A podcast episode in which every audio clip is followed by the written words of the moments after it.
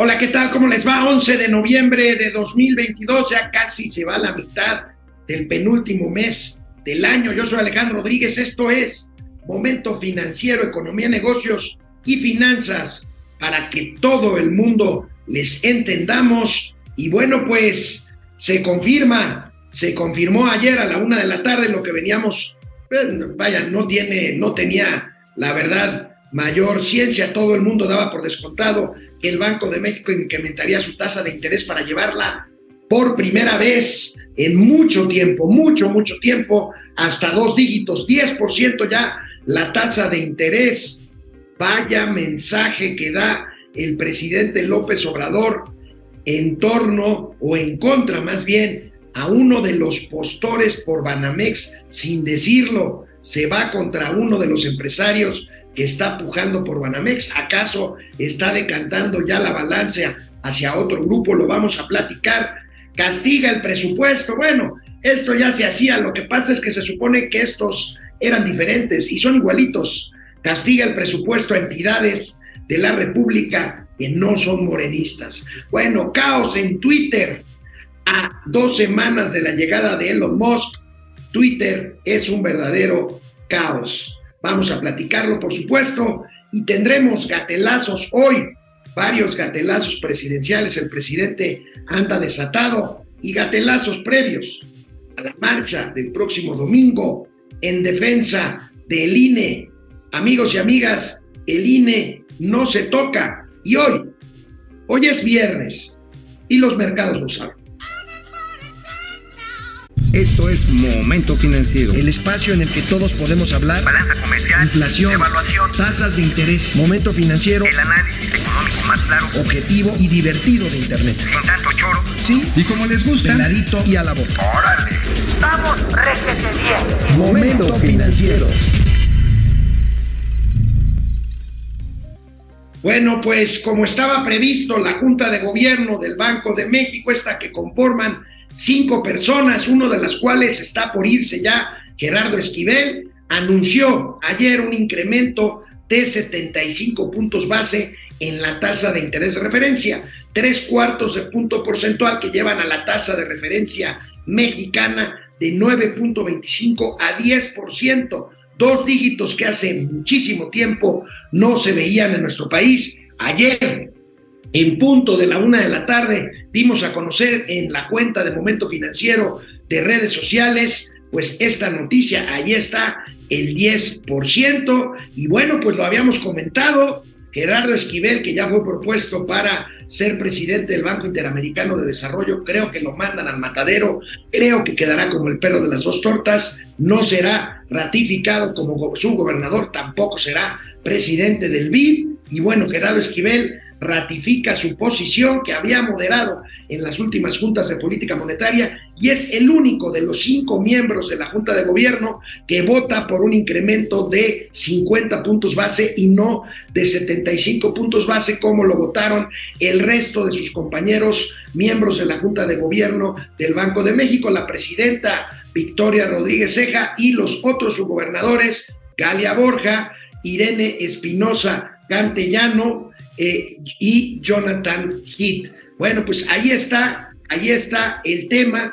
Eh, me faltó un miembro de la Junta de Gobierno, es Victoria Rodríguez, la presidencia, luego Galia Borja, luego Irene Espinosa, Jonathan Heath, ellos a favor, y Gerardo Esquivel, que votó eh, no por un incremento del 75 puntos base de tres cuartos punto porcentual, sino nada más él quería llevar la tasa a nueve y medio por ciento. Pues ahí está, Ahí está, los medios, ¿cómo lo toman los medios especializados? Bueno, pues lo relacionan inmediatamente con eh, pues la propia inflación, como es natural, y con el tipo de cambio, sube Banjico, tasa, ven menos duro el mensaje. Esto es importante porque los mercados están viendo un tono de comunicado pues un poco menos duro, aunque para muchos, y yo coincido con algunos analistas, que hace falta meterle un apretón de tuercas a la comunicación del Banco de México porque el comunicado pues, resulta un tanto cuanto confuso y bueno, pues eh, eh, el peso aprieta el paso en su apreciación y bueno, pues hablando, hablando de apretar, ya saben qué, Mauricio Flores, ¿cómo te fue ayer? Muchas muestras de apoyo y de afecto no te dejaron entambado, amigo, con el uniforme a rayas. No, mira, hubiera sido bueno que hubieran mandado una guarraz porque ya a la hora que salí hacía mucha sed. Este, pero no, afortunadamente todo bien, toda la presentación y les agradezco infinitamente a todos los amigos, amigas, muchos, muchos, amigues, muchos. muchos, porque efectivamente, eh, pues lo que tuve que hacer fue una ampliación de declaración frente a las amenazas, es, es la denuncia que hago contra esta empresa eh, Low Jack, que está a su vez eh, relacionada con Calam, que es un consorcio estadounidense. Y precisamente en esta diligencia añadí este audio mañoso que empezó a divulgar Dan- Diana Murga, eh, el enlace legislativo, pero yo también creo que es un enlace de otro tipo, con el, el señor eh, José Antonio Centeno, el presidente de la Canacintra. O sea, Canacintra está, el, el Canacintra, el presidente Centeno está tratando, ¿es Centeno? Ajá, Centeno. Este, se apellida igual que el director del ISTE que lo traen, pero como No. atrapazos. Es con El C, Liste no con, con Z. Z. Con Así Z, es. sí. Sí, sí, Bueno, el otro es con C como es de como de. Homófono. Homófono. Bueno, Homófono. amigo, ¿me quieres Sí. decir que Centeno, el de la Canacintra con C, está tratando de llevar agua a su molino en su pleito contigo, también relacionado con la barbaridad que te quiere hacer J. Low, eh, Low Jack? Eh, digamos que es un mismo entorno de hostilidades. O sea, molestas a alguien cuando le dices la verdad, inmediatamente te quieren apantallar, te quieren demandar o te quieren intimidar, que ese es el caso de Centeno. Como en el tu caso de presidente. Fue una amenaza directa. Como tu presidente de la República todas las mañanas, amigo. Pues más o menos ratero, fifí, hipócritas, opencos, este, cretinos, perros malditos, Bueno, asquerosos. oye, amigo, pero bueno, Hey. mucho cariño de todo, incluyendo mi solidaridad y mi cariño contigo. Vamos a ver la nota sobre, estaba hablando sobre el incremento que ya estaba descontado de 75 puntos base, sobre la nota del economista. Eh, ¿Cuál es tu impresión sobre esta decisión que ya sabíamos que se iba a tomar y el tono del comunicado de eh, la Junta de Gobierno y sobre todo el que pudiera ser el último voto disidente de Gerardo Esquivel? Y no digo porque la próxima vez vaya a votar a favor, sino porque pues ya se va. Ya lo van a despachar, ya lo van a despachar al Banco Interamericano de Desarrollo después de que No la- bajaron. No la va a Alicia ganar, amigo. No la va a ganar. No la va a ganar. No, el, no, no la puede ganar. el- el presidente de México lo es- le está haciendo, le está aplicando la misma carrera. Lo va a dejar como el perro de las dos tortas, como novia de pueblo. sí, ¿eh? Yo creo que sí lo va a dejar flotando. Ya ves que ya lo descalificó en alguna ocasión, que dijo que, que, que por andar juntándose con neoliberales se le había pegado las pulgas y la roña y, y esas cosas raras, ¿no? Así es. Eh, Pero entonces, bueno, pues, política monetaria, amigo. política monetaria, bueno, básicamente lo que estamos viendo que Banco de México dicen, oigan, este, pues, ¿se acuerdan que 2022 estuvo gacho? Bueno, pues 2023 va a estar culero porque anticipa que logrará las metas objetivas de Banco de México para contener la inflación a un nivel de un 3% anual hasta 2024. Es decir, Pues que, sí. pues sí, o sea, no es Pues sí, una es que- perspectiva sencilla. Es que ca- cambió, cambió su perspectiva de, de pronósticos en cuanto a la inflación, que va a bajar mucho más lento de lo que se esperaba. Si quieres, ponemos de una vez la gráfica, querido ver, Davo. póngalo, Este, póngalo. eh, bueno, pues ahí, ahí está, este, pero la, la- esta, esta gráfica que dice, ahí está, esa es la que quería. Esa es la previsión del comportamiento de la inflación del Banco de México y bueno, va para abajo sin duda, pero en, en un ritmo mucho más lento del que se había previsto originalmente. Y por supuesto, ya no digamos de las cuentas alegres que hace el gobierno federal y la Secretaría de Hacienda, de que la inflación va a bajar como por arte de magia el próximo Mira, año. nada más, nada más te voy a dar un dato. O sea, nada más les voy a arrimar la mazorca para que la vayan viendo el tamaño. La, la tonelada que está saliendo de la cosecha de maíz blanco con la que hacemos tortillitas, en la cosecha primavera, verano, en Sinaloa, está saliendo a 9.600 pesos el metro cúbico, el metro, la tonelada. 9.600. ¿Esto qué representa? 33% más caro de la cosecha anterior. Y entonces, pues vamos a tener ya de manera natural, quítate todas estas locuras de la 4T, de que quieren que regresemos a la economía trapiche y a comer nada más pollito con, con arrocito de vez en cuando. No, no, quitando todas esas locuras, el precio de la tortilla, alimento esencial de la mayoría y que tiene un peso relevante muy grande dentro del índice nacional de precios al consumidor, al igual que todos los componentes todos los derivados que inciden sobre otros productos industrializados, va a pegar. O sea, no está contenido por ahí la inflación. Eh, a pesar de los esfuerzos que ha hecho la Secretaría de Agricultura, podemos decir que esta política de estímulo a los pequeños productores, pues no ha dado resultados, no en los volúmenes ni en la rentabilidad, y lo que vamos a tener es un encarecimiento todavía, eh, cuando menos en el primer trimestre, importante de, de los alimentos. Vamos a volver, por favor, Davo, a la gráfica anterior, porque eh, con esto que dice Mauricio se ve difícil que incluso se cumplan estas expectativas. No, el bueno, Banco de no. México cree Eh, que la inflación, que ahorita la inflación anda en 8, 8 un A ver. poquito más de 8, dice Hernán. que la... A ver, dime, amigo. Es como si tú eh, le dices a, a tu señora, oye, voy a ir con este, a comer con el tío Mau, no voy a regresar borracho. No, pues no. ¿quién te va a creer? Pues no. No, pues na- Pues nadie. Bueno, el Banco de México espera que la inflación baje de 8.3 a 7.6 en el primer trimestre de 2023, luego a 5.8 en el segundo trimestre y que termine el año en 4.1. Amigo, con lo que me estás diciendo del maíz, pues esto se ve francamente complicado que se logre. Ya no digamos el 3 punto y algo por ciento que espera la Secretaría de Hacienda la inflación No. para el año que entra, ¿no? No hay manera. Mira, desafortunadamente estamos viendo incrementos otra vez en los precios del petróleo, otra vez el esfuerzo presupuestal va a tener que ser al- alto. Eh, con todo y esto de que se han recompuesto cadenas de logística y de conexión de comercio internacional, hay una fuerte batalla, por ejemplo, del mercado chino para comprar granos básicos a Brasil. Ya autorizaron los brasileños ocho puertos eh, de embarque como seguros para exportar. Una regulación ahí un poco extraña con temas fitosanitarios, pero ahí la tienen. Que ocasiona que le permitan a China regresar al mercado brasileño de granos. De granos, obviamente estamos hablando del maíz, estamos hablando de arroz, estamos hablando de trigo y probablemente de otras materias primas. Que el crecimiento asiático, que cuando menos va a ser más alto que el mexicano o y en América Latina, va a succionar y va a elevar precios. O sea, esa presión internacional va a estar presente. O sea, no, no, no la podemos quitar. Yo no puedo dejar pasar la noticia que nos acabas de dar, amigo. Nos acabas de dar una exclusiva interplatanaria intergaláctica. Amigas, amigos de Momento Financiero, a Mauricio Flores Arellano, que tanto le gusta la mazorca, tanto que no la mide en toneladas, sino en metros cúbicos. Bueno, Es este, que sí, ya- imagínate, es que son los bushels, imagínate.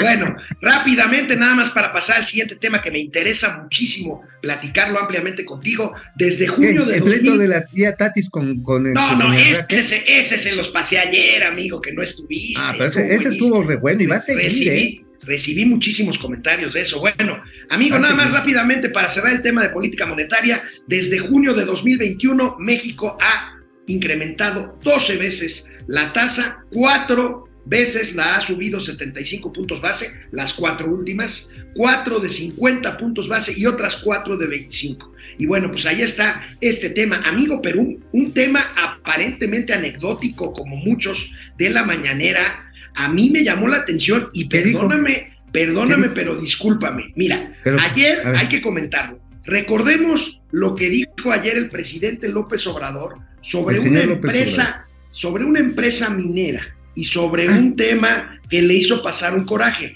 Vamos a ver y ahorita lo comentamos porque esto, esto tiene mucha cola que le pise. No mames, es un rabo así, mira, así como te gusta, grande. Venga. Ayer hice un coraje. Este. De buen tamaño.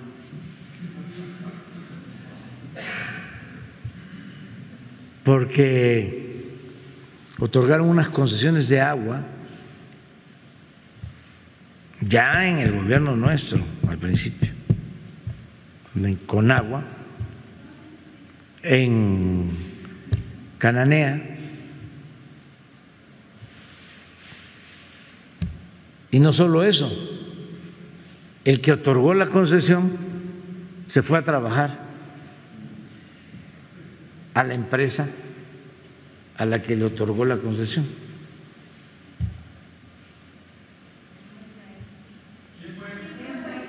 Eh, eh, Grupo México.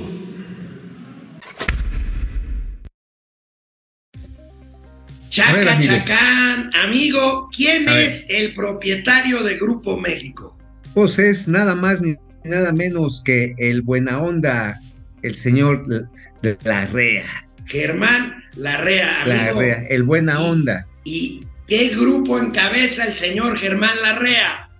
El Grupo México y el que No, quiere, uno de los que quiere comprar Banamex. Uno de los dos finalistas por Banamex. Ajá. ¿Acaso. ¿Acaso esto ya es un banderazo a favor del grupo de Danny Becker para que se queden con. Banamex? Si es que lo venden, amigo, porque yo ya cada vez lo veo más. No, yo ya veo que ese pollo ya está muy frío.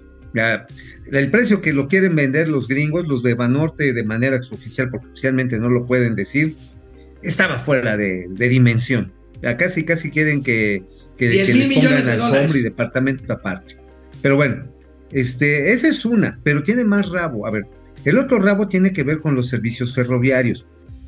El señor Larrea sí se ha sido pasado de reata y quiere tener el control, la llave de paso de los flujos ferroviarios entre lo que es el corredor del Istmo de Tehuantepec, que van a entregar ya próximamente este, lo- los 10 parques industriales, bueno, los 10 polígonos de los parques industriales, ya lo habíamos platicado. Bueno, esa tiene una llave, hay un paso que se llama, eh, este, es eh, Aguas Blancas, no es Aguas Blancas, se llama este, a Medias Aguas, de Medias Aguas a Coatzacoalco. Ahí hay un libramiento que es el que controla el tráfico hacia dos bocas y luego en la conexión al tren Maya.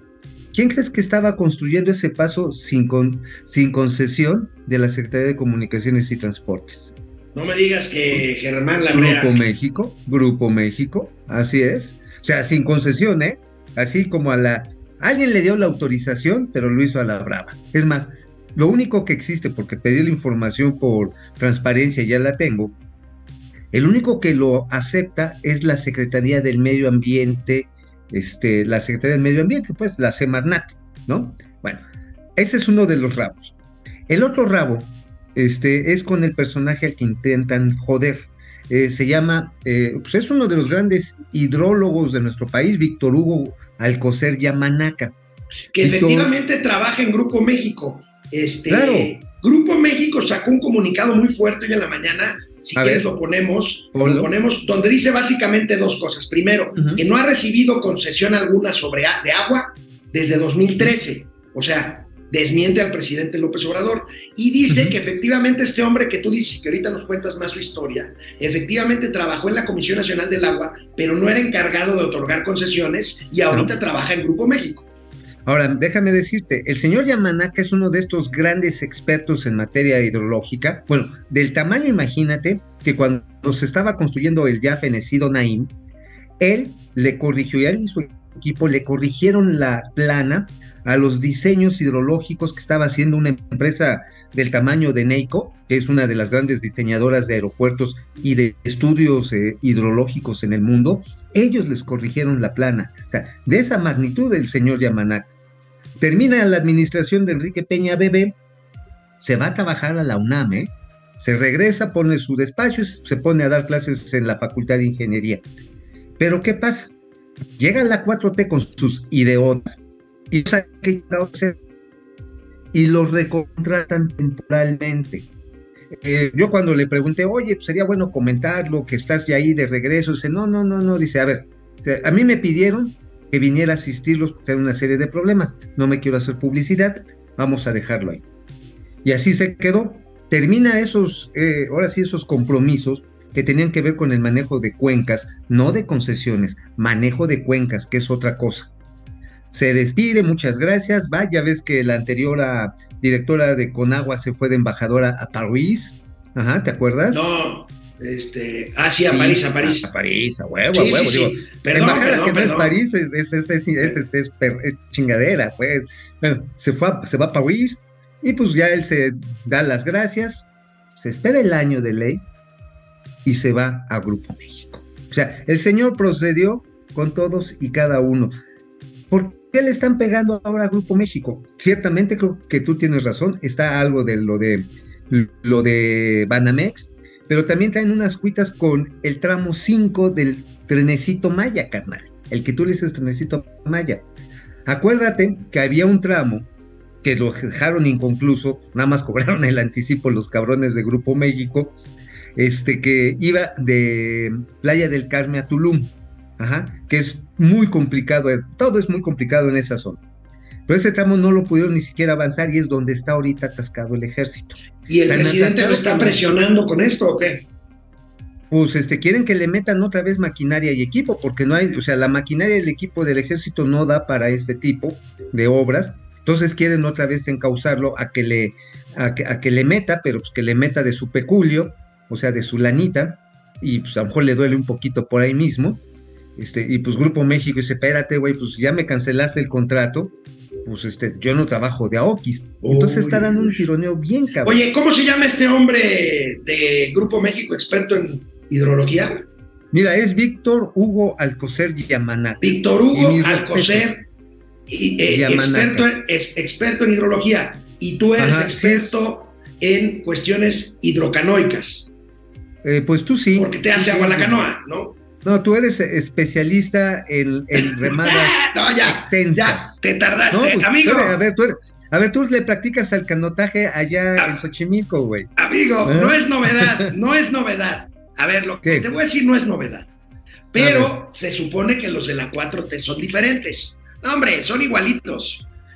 A ver, siempre se hizo, pero pues ahora se sigue haciendo. En el presupuesto que se discute en estos días, que se va a aprobar mañana o pasado, y se aprobará, sin duda, el gasto federalizado a, entidades, pues adivina a quién le echan más la mano y a quién no. Pues le ¿A echan más la no? mano a los estados gobernados por morenistas y le aprietan más el cinturón a los estados no gobernados por morenistas. Entonces, Así vamos es. a ver, te digo, Es no son nota. igualitos, no son iguales, son peores. Ahí tenemos la Son nota. Es, es clásico, es, es esta comparación. Mira, qué bueno que lo hicieron los colegas de los colegas de Reforma. Reforma. Porque sí, tiene, tiene su complejidad agarrar, sacar el PEF, eh, el- los egresos que se van a dar por entidad y dividirlo por personas, por la población actualizada. Lo que revela es que hay una gran disparidad, le dan pues hasta la mitad de los recursos per cápita en los estados gobernados por oposición y en los gobiernos y en los donde tienen ellos el gobierno sueltan la pinche cartera. O sea, a ver, ¿qué es A ver, esto? si es un castigo electoral. Es un A ver, castigo electoral. Es un castigo electoral, claro, claro. Y es un estirar. Porque, a ver, Tavo, si nos pone los cuadritos para que los veas, amigo, ahí está. Los más y los menos. Ahí los tienes, coméntalos. Ajá. Son todos tuyos. Mira, a, a la, a la señora, a la, la señora del avión, a esta Laida Sansores, 24 mil varos, 20 Ese es casi per cápita. 24 mil Es 800 per persona. Colima, 24 mil. Tabasco, allá donde nada es un Edén, donde nada el Adán del Edén, este, 22 mil 572 varos. Y la CDMX, de la corcholata favorita, 21 mil 533. Oye, pero al estuche de México, qué castigada, ¿eh? 15.809 es lo que le van a dar. Y bueno, al fosfofosfo, que quizás sea el menos raspado, son 16.619 pesos, hermano. Estamos hablando, porque no nos vayan a salir los chaves con que, ay, pues es que son estados más grandes, Estado de México y Nuevo León. No, no, no. A ver, primero, ahí está eh, CDMX, que es grande. Pero estamos hablando aquí, la medición que se hace correctamente es per cápita, o sea, ponderas, porque no es por el total del estado, sea grande o sea chico, sino por persona. Y ahí es donde ves, pues, la preferencia que te digo, esto no es novedad, siempre se ha hecho. Ujú. Mira, es un manejo político, pero muy cochino. O sea, finalmente castigas a los ciudadanos. Y mira, por ejemplo, en el caso de los neoloneses, de ahí de la tierra del fosfofosfo y ¿cómo se llama su señora? Esta- Mariana Rodríguez es mi prima. Ah, ok, de tu prima, en la tierra de tu prima. A ver, un estado que aporta, hace unas aportaciones realmente importantes, una aportación realmente importante a la tributación fiscal de la federación. Genera ISR, genera valor agregado, impuestos especiales. Y lo que le regresan, y ahí sí tiene razón la gente de Nuevo León, dice, güey, de cada peso que les damos nos regresan 50 centavos y no salen los chairos. Y bueno, también algunos neoliberales trasnochados, dicen, no, es que hay que mantener la equidad fiscal con los estados más empobrecidos. Güey, A los estados más empobrecidos lo que les hace falta es estado de derecho y les hace falta, por supuesto, capacitación y en eso no se ha invertido, no en este sexenio, en muchos sexenios anteriores. ¿eh? Bueno, amigo, ya reclamaste porque ya te la tengo pasadita de la media.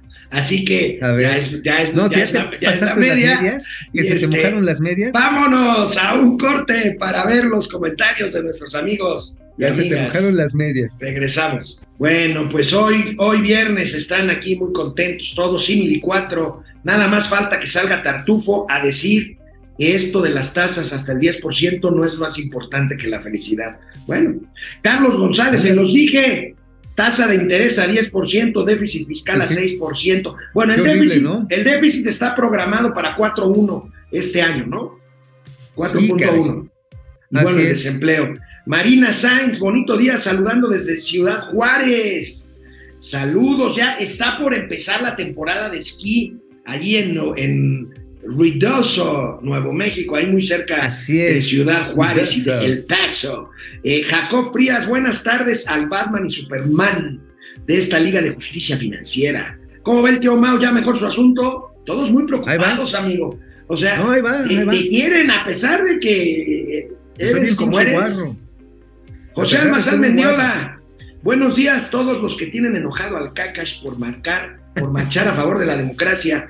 Oye, sí exigir vamos a ir, ¿no? Ahí nos vemos, Sí. amigo. Sí, Oye, sí, sí. a ver, hagamos una encuestita. ¿Quieren que nos separemos en la marcha y que cada quien tome cosas diferentes o que andemos juntitos, De agarraditos de la mano. agarraditos de la mano para ver ahí, este, juntitos, ¿no? Bueno, vamos a ver qué nos dicen. Buenos días, Aurora Jarillo. Gracias, Roja, Klaus, excelente día. Toda la solidaridad de Aurora Jarillo con Mau, gracias. Gracias, Tatis Aurora. Calleja, gracias. excelente viernes a los tíos favoritos. Hoy el presidente estuvo muy suavecito con el INE. No, no, no. ¿Cuál? Suavecito, puta. No, No, no, no, hombre. Se le fue. Ah, a ver, A ver, yo no soy especialmente adepto a hacer apologías de personajes, pero Pepe. Goldenberg es un personaje importante en la construcción democrática de México y se le fue durísimo a Pepe Goldenberg en forma por demás injusta. no, me deja injusta, grosera, lépera, malnacida, obscena, procaz, ignorante, babosa, Ay, estúpida Ay, y obtusa. Y, y culera no. Culera, también, también, para, para que rellene. Doctor Serrano, saludos a Godzilla y Gozuki. Pupi Noriega, vi- viernes, pero ¿a qué costo, amados tíos guapetones? Gracias, Pupi. Gracias, gracias. amable. Gracias. Ayer subí una foto con trajecito y corbata antes de empezar y un güey me dijo, guapo, cabrón, ¿qué hago? Órale, oye, no, pues yo creo que hay que regalarle unos lentes, ¿no? Jacob Frías, Francisco Onofre, el llanero solitario y Toro. Toro. Toro. Proce Server se la pelaron al tío Mao. Pues sí. Darío Uribe, 25 pesos. Venga de ahí. Vienen. Ya estoy chocheando. Y bueno, a ver, espalda con espalda, como dicen en el béisbol, Teo Rangel, 65 pesos. Eso, caramba. Oye, amor. Órale. Carlos González, todos somos Mauricio Flores. Ay, ay, ay, no, tampoco. no, no, Tampoco, no, tampoco, no se tampoco. azoten, carnal. no, gracias, Quito gracias. CM, promovamos a los Gracias. jóvenes para que asistan a la marcha. Yo creo que va a haber muchos jóvenes, ¿eh? Debe haber, debe haber. De hecho, a van ver, a ir al frente de la marcha y hace bien eh, Claudio X y Amado Avendaño y los que están organizando este pedo. Hacen bien en dejar a chavos hasta adelante, ¿eh? mm, oye, y otra cosa, aguas con las provocaciones. Yo estoy seguro que Martí Buitres, este, la regenta y toda la pandilla que está debajo van a soltar a sus grupos de provocadores. Estos que no han salido en todo este sexenio casi, salvo a reventar algunas, algunas Oye, otras manifestaciones. Oye, amigo, si nos forman por edad, tú y yo vamos a ir como, vamos a ir como tú comprenderás, hasta atrás, como placa de tráiler, No, empolvados más y hasta atrás. Vas a ir más bien, más bien así como suelen ir los huevos de los perros. Así es, así es. No lo quería decir, pero bueno. Auditoría GDL, qué bueno que saliste bien, tío Mao. Las tranzas, siempre con una piel muy delgada, pero les encanta insultar. Eh, Jacob Sí. Frías, Auditoría Efren, saludos a Spanky y Alfalfa, pequeños granujas del neoliberalismo. este, Carlos González dice que bailamos al son de la Fed. Este, a ver, el, Pues sí. el, aquí me están dando otra, este, eh, Ricardo Armando Piñón, Oscar Márquez, eh, el tío Mau defendió el derecho al albur financiero el día de ayer, todo nuestro apoyo, Gloria Ivón, Mauricio Gracias. Flores, me cambiaste por una más delgada, pero yo te cambié por una más gruesa. Ay, no, bueno. Acaban de tiznarse al buen Mauricio Flores. Ah, está bien, está bien. Es, es viernes, es viernes y se José aguanta Luis la. Flores, un abrazo, Mao, gracias. Depredador Mercenario, ya estamos listos para viajar a Palenque a festejar el cumpleaños del presidente. Habrá autobuses de la CDMX a Palenque. Depre, toda- todavía lo queremos, ¿no? Oye, pues sí, ¿no? Hay que hacer unas corridas para ir hasta la chingada. Oye, Depre, mira, me preguntó mi hija que nos ve todos los días. Hola, Mafa. Me preguntó mi hijita, Hola. oye, ¿de veras Depredador Mercenario se hizo Chairo o es ironía? Y le dije, yo creo que es ironía, pero se lo preguntamos. A ver, Depre, defínete, Depre. Pierde el Rosario desde Tampa, 5 dólares. Uy, pierde el Rosario. Muchas gracias, Pierre. José Almazán Mendiola, gracias. Minerva Barrón, Laguser, desde Guanajuato. No, también la gente de Guanajuato es lo mismo que Querétaro, Nuevo León y Jalisco. El Coyotazo, tío Alex y tío Mau, salúdenme. Ayer no me saludaron. Un saludo. Ah, saludos. El Coyotazo. El collo tazo. El, no, el Coyotazo. Bueno, vámonos bueno, con bueno. las calumnias de Mau para ir con los patelazos después. Vámonos, vámonos, vámonos. Amigo, para darle variedad, hoy empiezo con tu calumnia en El Independiente. ¿Qué traes en El Independiente, amigo? Bueno, en el Independiente les estamos diciendo que los supermercados, eh, Walmart, Soriana, La Comer, eh, Chedraui, la están pasando a toda madre con el PASIC, con el, el paquete de acciones contra la inflación y la carestía. ¿No que se iban a sacrificar para no subir precios?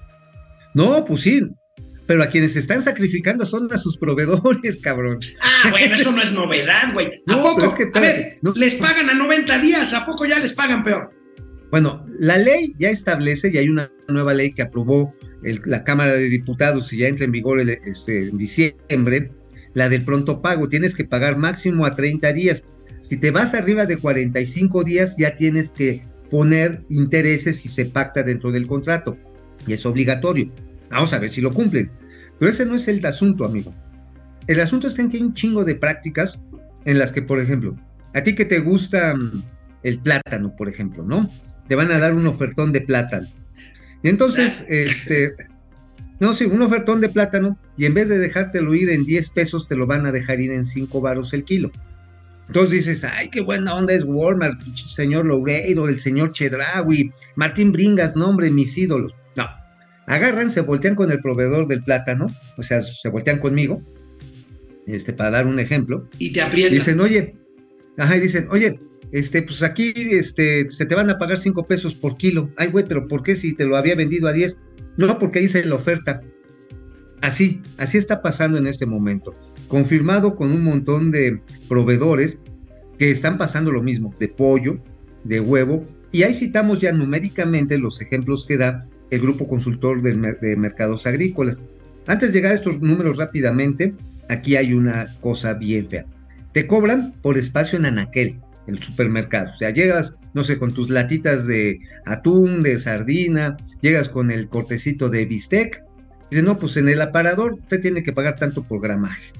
Madres, o por exposición al frente, en vez de que lo dejemos al fondo de la tienda. Tienen que pagar incluso, amigo, imagina, asumir las pérdidas de las, eh, de las mermas que hay durante el proceso de ventas y algo que le llaman cambio de andén, no cambio de riel. ¿eh? Cambio No, de no, no, no, esa es otra cosa. Ese- esa es otra cosa. A ver, el cambio de andén, ¿qué es? Llega tú, el camión de, de, este, de estos, ¿cómo se llama? Los que hacen los lamas, de los huevos. Ajá. Llegan, este sí, llega el camión de este, huevos lamas, ¿no? Tibetanos, huevos tibetanos. Llegan, llegan ahí al patio de maniobra y dicen, "Ch, ch, espérese, tantito, ponga su camioncito, échelo en reversa, mami, acomódelo, pero ahora lo vamos a descargar nosotros, no su equipo. Entonces te vamos a cambiar de andén y te lo cobran. Entonces ya de los cinco pesos que te iban a, pagar de los de- del plátano, que ya te lo habían hecho chiquito, pues resulta el precio, pues ahora también todavía te quitan como un peso, 1.25 sobre esos 5 pesos de todos esos cobros. ¿A quién están sacrificando en el PASIC? A los proveedores. Pues a los proveedores. Y- Que de por sí los financian los proveedores a las grandes Sí. cadenas de retail. Bueno, oye amigo, y en la razón traes algo del Chaifa. Ajá, traemos de el nuevo sistema de navegación con instrumentos para a poder aterrizar y hacer operaciones casi con visibilidad cero, que ni pasa por allá. El ILS categoría 3. Pero El ¿para qué quieres aterrizar? ¿Para qué quieres un sistema de visibilidad cero si ni aviones bajan ahí? A ver, eh, en octubre pasado, y aquí también te la di a conocer, amigo, la exclusiva, resulta que este, toda, bueno, los primeros 15 días de octubre hubo retrasos en todos los vuelos de la mañana porque hay un chingo de neblina en la zona. Lo, lo habías anticipado. Ajá, Neblina anticipado. y, y tolvaneras. Tolvaneras. Es más, déjame decirte, el vier- el sábado pasado que fui rumbo a Pachuca, este, carnal, la hora a la que pasamos ahí cerca de las 9 de la mañana, se veía, pero en una neblina mal pedo, así gris, oscura, porque acuérdate que hay zonas industriales, la de Jalostoc, por ejemplo, ajá, que ahí donde, donde también producen frijolos de Jalostoc, este, entonces, este, se genera una, una nata gris espesa sobre el AIFA necesitan para operaciones eventualmente y es una buena previsión. Ahora, ahí hay dos datos que, nadie- que no se habían dado a conocer. ¿Cuánto costaron los sistemas de operación por instrumentos? En la torre de control salieron en casi 2 millones de dólares, 1.9 millones de dólares, que no es nada extraño, es un precio muy razonable. El asunto aquí es que lo que están buscando es que eventualmente cuando recuperemos la categoría 1, pues ya puedan bajar aviones eh, eh, con mayor envergadura este, y también dura la, cantidad de viajeros que lleven. Lo que también es importante, y eso es la parte delicada de esto, es que este sistema, y qué bueno que lo está revisando CNEAM, eh, CNEAM, los servicios de navegación en el espacio aéreo mexicano, porque tienen que revisar si el ILS va a poder funcionar de manera chingona, óptima, con los obstáculos en tierra que hay. Tú sabes, hay un cerro de Paula, hay torres de transmisión, hay, este, hay, hay una serie de obstáculos no tan mayores a nivel de lomeríos. Y hay un chingo de aviones, y hay un chingo de aviones volando para aterrizar en el Benito Juárez, güey. Y hay un chingo. ajá. E- Ese, ese es otro punto. Porque mira, punto, ahorita ha subido el número de, de operaciones. Creo que la otra vez daba el número sesenta y tantos por ciento de octubre a septiembre. Sí, sí, sí. Digo, sí. digo, pasaron de 8 a 32, ¿no? Van a llegar a 100. Qué bueno. No son muchos vuelos, pero salen hacia el mismo carrusel de ascenso y descenso del de la Ciudad de México. Pues Y entonces, bueno. ¿te acuerdas de esta madre de Nat Blue que dijo, no, nosotros vamos a rediseñar el espacio aéreo, nosotros somos los chingones del planeta, bien mamalones los de, porque son de Airbus, bien mamalones, les están corrigiendo su chingadera. No está sirviendo la reconfiguración que hizo Nat Blue, No. por la que pagamos 6 millones de dólares, no, No. está sirviendo. Pues La está revisando la OASI. Tuve la oportunidad ahí en Argentina de platicar con el director para América Latina de la OASI. Dice, bueno, todos los procesos se tienen que revisar, pero en especial este porque salen a un espacio muy comprometido sobre el Valle de México. Bueno, amigo, pues ahí están las calumnias. ¿Sabes qué es un desmadre horrible? Caos. ¿Cuál? Twitter, amigo. ¿Cuál? Twitter, ahorita que hablabas este, del platanito, el pájaro azul está verdaderamente hecho un caos al cumplirse dos semanas de que Elon Musk compró Twitter y llegó a despedir gente, a decir Sí, que va a cambiar la política, en fin, vamos a ver esta nota que pues engloba todo lo que te estoy diciendo, amigo, porque es un caos, miles de despedidos y empresas grandes como las que ves ahí, ahorita nos comentas cuáles son, que se han dejado de anunciar en Twitter porque no tienen seguridad de cómo estén las políticas de contenido que haga Elon Musk, que además acepta el angelito, es un viejo lobo de mar, acepta que lo que acaba de comprar en miles de millones de dólares puede irse a quiebra. Ah, bueno, si se va a un concurso mercantil, si se va, se acoge este, ahí al capítulo 11, al chapter 11 de la ley de quiebras de los Estados Unidos, pues le va a ir muy bien, güey. Pues lo único que hace es chingarse a sus acreedores.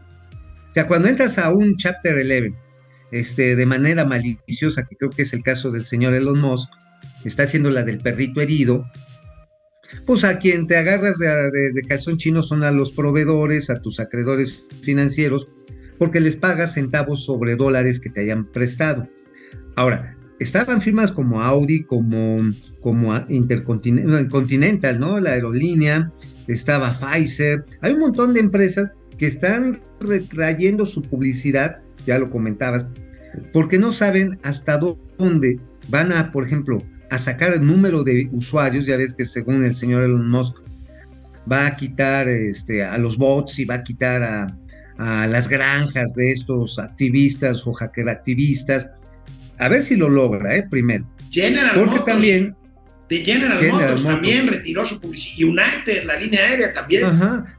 Sí, porque lo que están viendo finalmente es, ¿realmente tiene el alcance? Es como cuando un anunciante ve cuánto es el rating que tiene un programa de televisión, cuánto tiene un programa de, tel, de radio, cuántos lectores y tiraje tiene un periódico. Y dice, no, se me hace que, este, que, que nos van a empezar a hacer las cuentas de jamón y mejor nos vamos a, a retraer en renovar los contratos. Y el señor Elon Musk ya salió a decir, no, pues ya préstenme en una lana, ¿no? Es muy vivo, por eso tiene tanta lana. Bueno, vámonos, amigo. Vamos a Vámonos. ver otro cachito tuyo. Ahora, es otro Este. cachito, se los dejamos arrimar. Y regresamos con los gatelazos. Ah, Chito C me dice Alex Mao, muchas gracias por darnos información financiera de una Gracias. manera tan amena. Gracias. Process Server, Chairos y Chairas, ya terminen su educación primaria para que aprendan a leer y hacer cuentas. Ánimo, ánimo, ustedes pueden. Sí se puede. Bueno, el coyotazo, sí se estados, puede, sí estados más empobrecidos, CAG, o sea, CAG. Dice, ¿cómo le fue Mau? Aquí mandando al detente todopoderoso de Palacio para sus enemigos. Buena vibra. Carlos Gracias, Ochoa, gracias. Auditoría GL Camacho, amigos, come- comenten por favor cómo afecta la inflación a los que reciben dólares por remesas. Buena pregunta. Fíjate que sí, bueno, el tipo de cambio no ha subido, si lo ves, en parte por las remesas y también por las altas tasas de interés. Eso es muy importante, ¿eh? Sí. Entonces, en tu conversión de dólares a pesos, no tienes un reflejo de una ganancia cambiaria. O sea, cuando recibes los mismos 20 o 21 pesos en algunos casos por dólar, aunque cuando es en cachete, pues luego te lo compran bien jodido, te lo compran a 18, a 17, Ujú. tienes la misma erosión que tienes conforme a los que reciben sus ingresos en pesos mexicanos. Entonces, este, la ventaja que puede tener precisamente, eh, digamos, aquellos que reciben dólares, es que sus parientes les manden más dólares. Esa sería la única solución. Porque Correcto. si ya en la conversión no hay ganancia cambiaria o no relevante en estos momentos. Correcto. Bueno, vámonos con más este Nancy González, todo mi apoyo. Este, Gracias, Nancy. eh, dice eh, Alicia O- Ortela, ¿cómo obtendrá López Obrador su pensión si no tiene las semanas cotizadas que se requieren? Es lo que digo yo. Me hacían esa pregunta, no podría pensionarse. No tiene, No. ¿no? O sea, Ay, ay, ay, ay, el rey del cash no tiene en dónde caer. ah, bueno, bueno, bueno, eso es, ahí está el cuento. Hasta, hasta te viste inocente, mano. Te viste inocente. Veje, en serio, creía que era más obvio que solo las empresas eran las que se iban a beneficiar. Héctor Carvajal, el INE en Somos Todos, estoy de acuerdo. Proce, Server, Vegeta Iracundo, Nancy González, Saludos. todo mi apoyo, añero favorito, te adoro. Uh. Para que veas, hermano, muchas gracias. José Almazán Mendiola dice, el presidente y los morenistas tienen toda la semana enchilados, están enojados por... Y la marcha va a ser un éxito, ¿eh? Sí, sí, sí. Sergio Uribe, Le picaron demasiado la cresta al pollo y el pollo ya se les convirtió gacho. Pri- Prime van a tener un sistema prehispánico de señalización con señales de humo y danzantes. Oye, oye, pero también va a estar modernizado con sistemas de audio. Van a estar los teponachles para, para que y los huesos de fraile. Ándale, y unos cascabeles. Bueno, Gilberto Alvarado. Es tiempo de analizar cuántos dólares tenemos en México. Vejete iracundo, ya empezó la recesión en Estados Unidos. Héctor Carvajal, Carlos González, Vicente Albeniz y el pago a los proveedores a 180 días complementando la nota del tío Ma. Bueno, se supone que por ley ya me corrigió no, está que bien no se puede, pero pues sí. Bueno, pues Ya vamos ley. con los Nada más, nada más. Por ley, a partir de diciembre deben de pagar máximo 30 días y a partir de 45 con intereses. ¿Lo cumplirán? No lo sé. Bueno, vamos con los gatelazos. Oye, amigo, antes de empezar con los gatelazos, ¿ya te diste cuenta que el presidente no cumple ni siquiera con la promesa más simple que hace? Ah, ¿cuál? A ver, ¿cuál? Pro- prometió que los bichilazos iban a ser de harina y, ¿Y daban dos días y no aparece la bichis. ¿O ¿No será que le están preparando? ¿No será que le están ahora sí quedando su... ¿La están poniendo guapa o le están enseñando a leer? No, eso ya no, eso ya no pega. Este, bueno, ay, amigo, ay, amigo, tu presidencia, tu, tu presidente. Tuyo, A ver, qué culpa. sus ocurrencias. Mira, ayer le preguntaron sobre el gas bienestar y es una maravilla esta joya. Mira. Sí, sí estuvo bien cagada. A ver, vienes, lánzate mi La pre- pregunta sería, ¿en qué estado se encuentra el gas bienestar para que tenga éxito en las alcaldías y en los municipios de la zona metropolitana de la Ciudad de México? Está en pausa. Este, lo que se probó es que funciona el servicio. Muy bien. Que le ayuda a la gente. Está en pausa porque eh, tenemos eh, otras tareas y se logró detener el aumento en el precio. O sea, no, sí, este, estamos muy ocupados, O sea, este, estamos muy bien. A los, A ver, a los de manifestantes, a los manifestantes estamos muy ocupados chingando. ¿Cómo vas? Pues muy bien, ya suspendí el programa, que es muy exitoso, pero tengo muchas otras cosas. No, tengo otras cosas más interesantes que hacer. Oye, pero No manches. No importa, está en pausa. Oye, pero si está en pausa ya no vende. No, pero pues, pero pues está en pausa. Oye, anda desatado el presidente. Yo creo que quiere ganarle a Gatel. ¿Tú Este, crees? Y, que eso, sean. eso sí está imposible. Eso sí No, está es que mira, está otro amigo sobre economía. A ver, sobre economía. Recordemos lo que decía y lo que dijo ayer. Mira. Ya llevamos como 110 mil nuevos empleos y calculamos que va a crecer la economía este año alrededor del 5%. Entonces sí nos funcionó la estrategia. No van a tener ese crecimiento en otros países y quedaron endeudados. A mí me gustaría mucho eso. Ese es ideal había que agregar la distribución del ingreso o de la riqueza. En eso sí, no nos van a ganar. Porque aunque no tengamos crecimiento, la distribución de la riqueza del gobierno nuestro no tiene eh, antecedentes.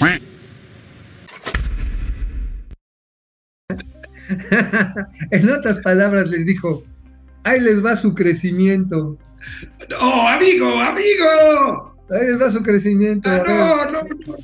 Ahí va el crecimiento de la economía mexicana. Amigo, oye, ¿cómo se dice en el barrio lo que dijo el presidente? O sea, pues sí, me fregaste, pero te la cajeteé. Exactamente, ese fue su crecimiento. Qué horror, amigo. No crecimos, pero no nos van a ganar en repartir. No nos van a ganar. De todas maneras, nosotros fuimos más chingones que usted.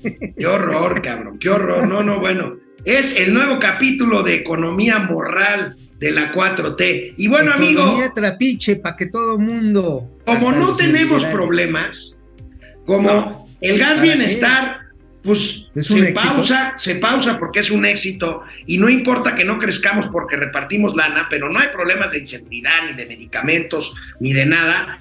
Pues mira lo que dedica el presidente con recursos públicos y tiempo presidencial en la mañanera. Qué Ah. cosa. A ver, No, esa no es. Es este. Sí, e- ese sí, pero a ver si buscas el momento. No, ese es. Mire, mire eso. Mire. Todavía no cae. Por el centro.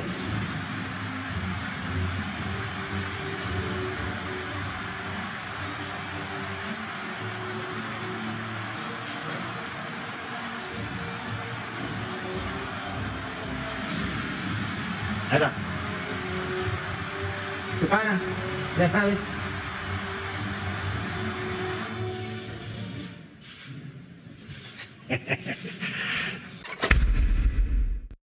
Esto, esto es así como la- los viejos cines, ¿no? Que te pasaban imágenes de nuestro mundo, noticiero mundial. Noticiero continental, noticiero continental. Ah, Lo hacía Demetrio. Bilbatúa.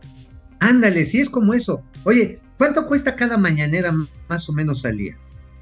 No sé, pero es una lana porque pues el equipo, la- las cámaras, los transmisores, la luz, la logística. Oye, Y si nos ahorráramos eso y mantenemos el presupuesto paline, digo, dicen que no gastemos en pendejadas, la primera pendejada que se me ocurre que podemos suspender bien rápido, digo, para las seis horas que trabaja el señor presidente, pues lo puede hacer desde un Zoom, cabrón. Está cabrón, Ya. está cabrón. Bueno, y en medio justamente de la discusión del INE, de cara a lo del domingo, amigo, pues balconearon al presidente contra lo que dice y la realidad. Mira esto que A se ver, hizo viral bien. en las redes. Es una reforma electoral para que de una vez y para siempre se acaben los fraudes electorales. Nos podemos poner de acuerdo con eso. Seguir el ejemplo, el ejemplo de Costa Rica, de cómo tienen resuelto desde hace mucho tiempo todo lo relacionado con los procesos electorales. No ha sido fácil para los costarricenses conseguirlo, como tampoco lo ha sido para los otros pueblos hermanos de la América Latina. Un largo y doloroso camino es el que hemos recorrido para que los anhelos de cambio y mejora de nuestros pueblos no se precipiten por los barrancos del autoritarismo.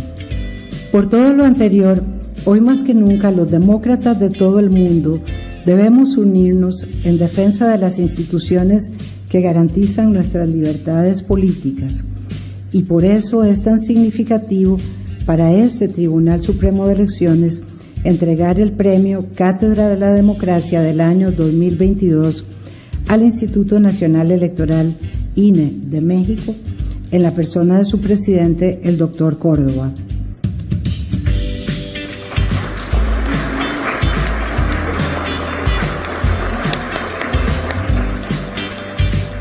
Seguir el ejemplo, el ejemplo de Costa Rica. Amigo, amigo, amigo, no abras la boca porque se te pueden meter moscas. Oye, pues mira, hay que hacerle caso a Costa Rica, a- pues ya lo hice, ya, ahí está, ¿para qué andas entonces chingue y chingue al INE? Oye, pero es que están bien tontos, ¿no? La verdad está en que esta idea de vamos a desaparecer el INE para hacer un INEC, este, así con ese, ese tonito medio prehispanicista, que vamos a controlar nosotros porque somos los buenos de la película. O sea, no mamar, es una regresión. Oye, y quizá 50 por eso, y quizá por eso le pasó al presidente algo que es peligroso, porque es el presidente. Mira lo que le pasó ayer en un avión de Aeroméxico, en un vuelo comercial en el que se trasladó el presidente ayer por la tarde a Mérida.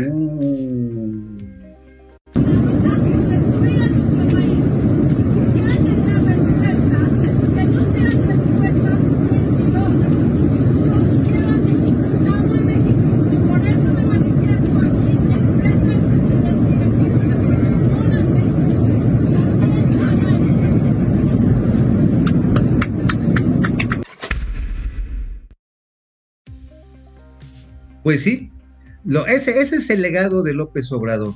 Dividir a los mexicanos, echarnos a pelear. Él vive del conflicto, él vive de estar de picacrestas, porque no ha trabajado nunca, el señor nunca ha trabajado. Entonces, pues, eh, ¿qué es lo mejor que logra? Encender los ánimos. Ahora, en este encendido de ánimos hay que tener cuidado, Digo, yo realmente, si me llego a topar con eh, este sujeto en, el, en un avión, yo me bajo, ¿eh? Punto. Yo también. Yo sí, eh, por seguridad personal, me zafo, ¿no? Ahí les dejo su chingadera, yo ya me voy. Aunque de o me voy. Pero este, porque realmente lo que estás provocando es una confrontación innecesaria. Y además te preguntas, oye, ¿y pues no que estabas usando ya los aviones de la Fuerza Aérea? Ahora, ¿por qué te No, amigo, andar? ¿sabes andas qué, en el amigo? mame del avión público? El, el- el legado del presidente es eso que dices, pero también es un bajísimo nivel. Mira, mira este video que me encontré. Eh, Este video representa mucho de lo que son los morenistas. Fíjate, una diputada morenista se está discutiendo el presupuesto 2023. Y Ujú. mira lo que hace esta diputada en los pasillos de la Cámara mientras un opositor está tratando de debatir el presupuesto. Este es un retrato de la 4T. A ver, lánzate 4T.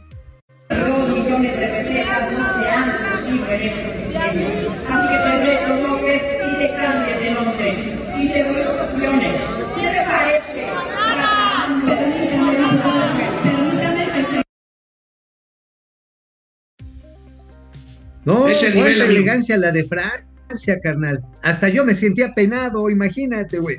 Yo que soy bien macuarro, me siento apenado por los desfiguros de la ñora esta.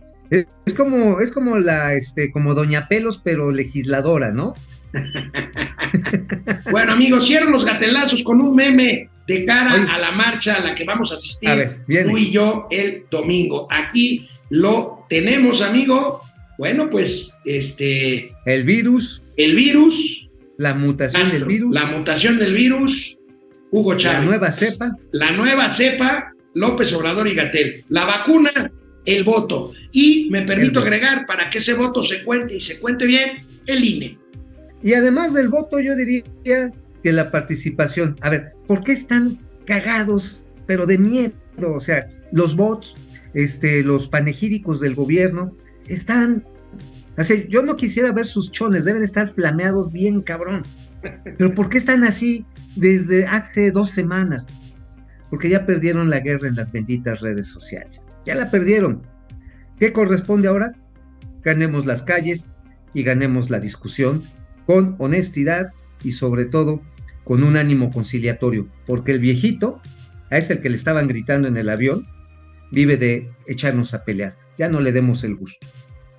Amigo, que tengas un buen fin de semana. Si sales de tu casa, llévate bien juntito a ti tu amparo. No, ya, ya lo tenemos y mi manita de gato por si hay necesidad de salir bien en la foto ahí de la Procuraduría. Nos vemos el lunes. Nos vemos, bye.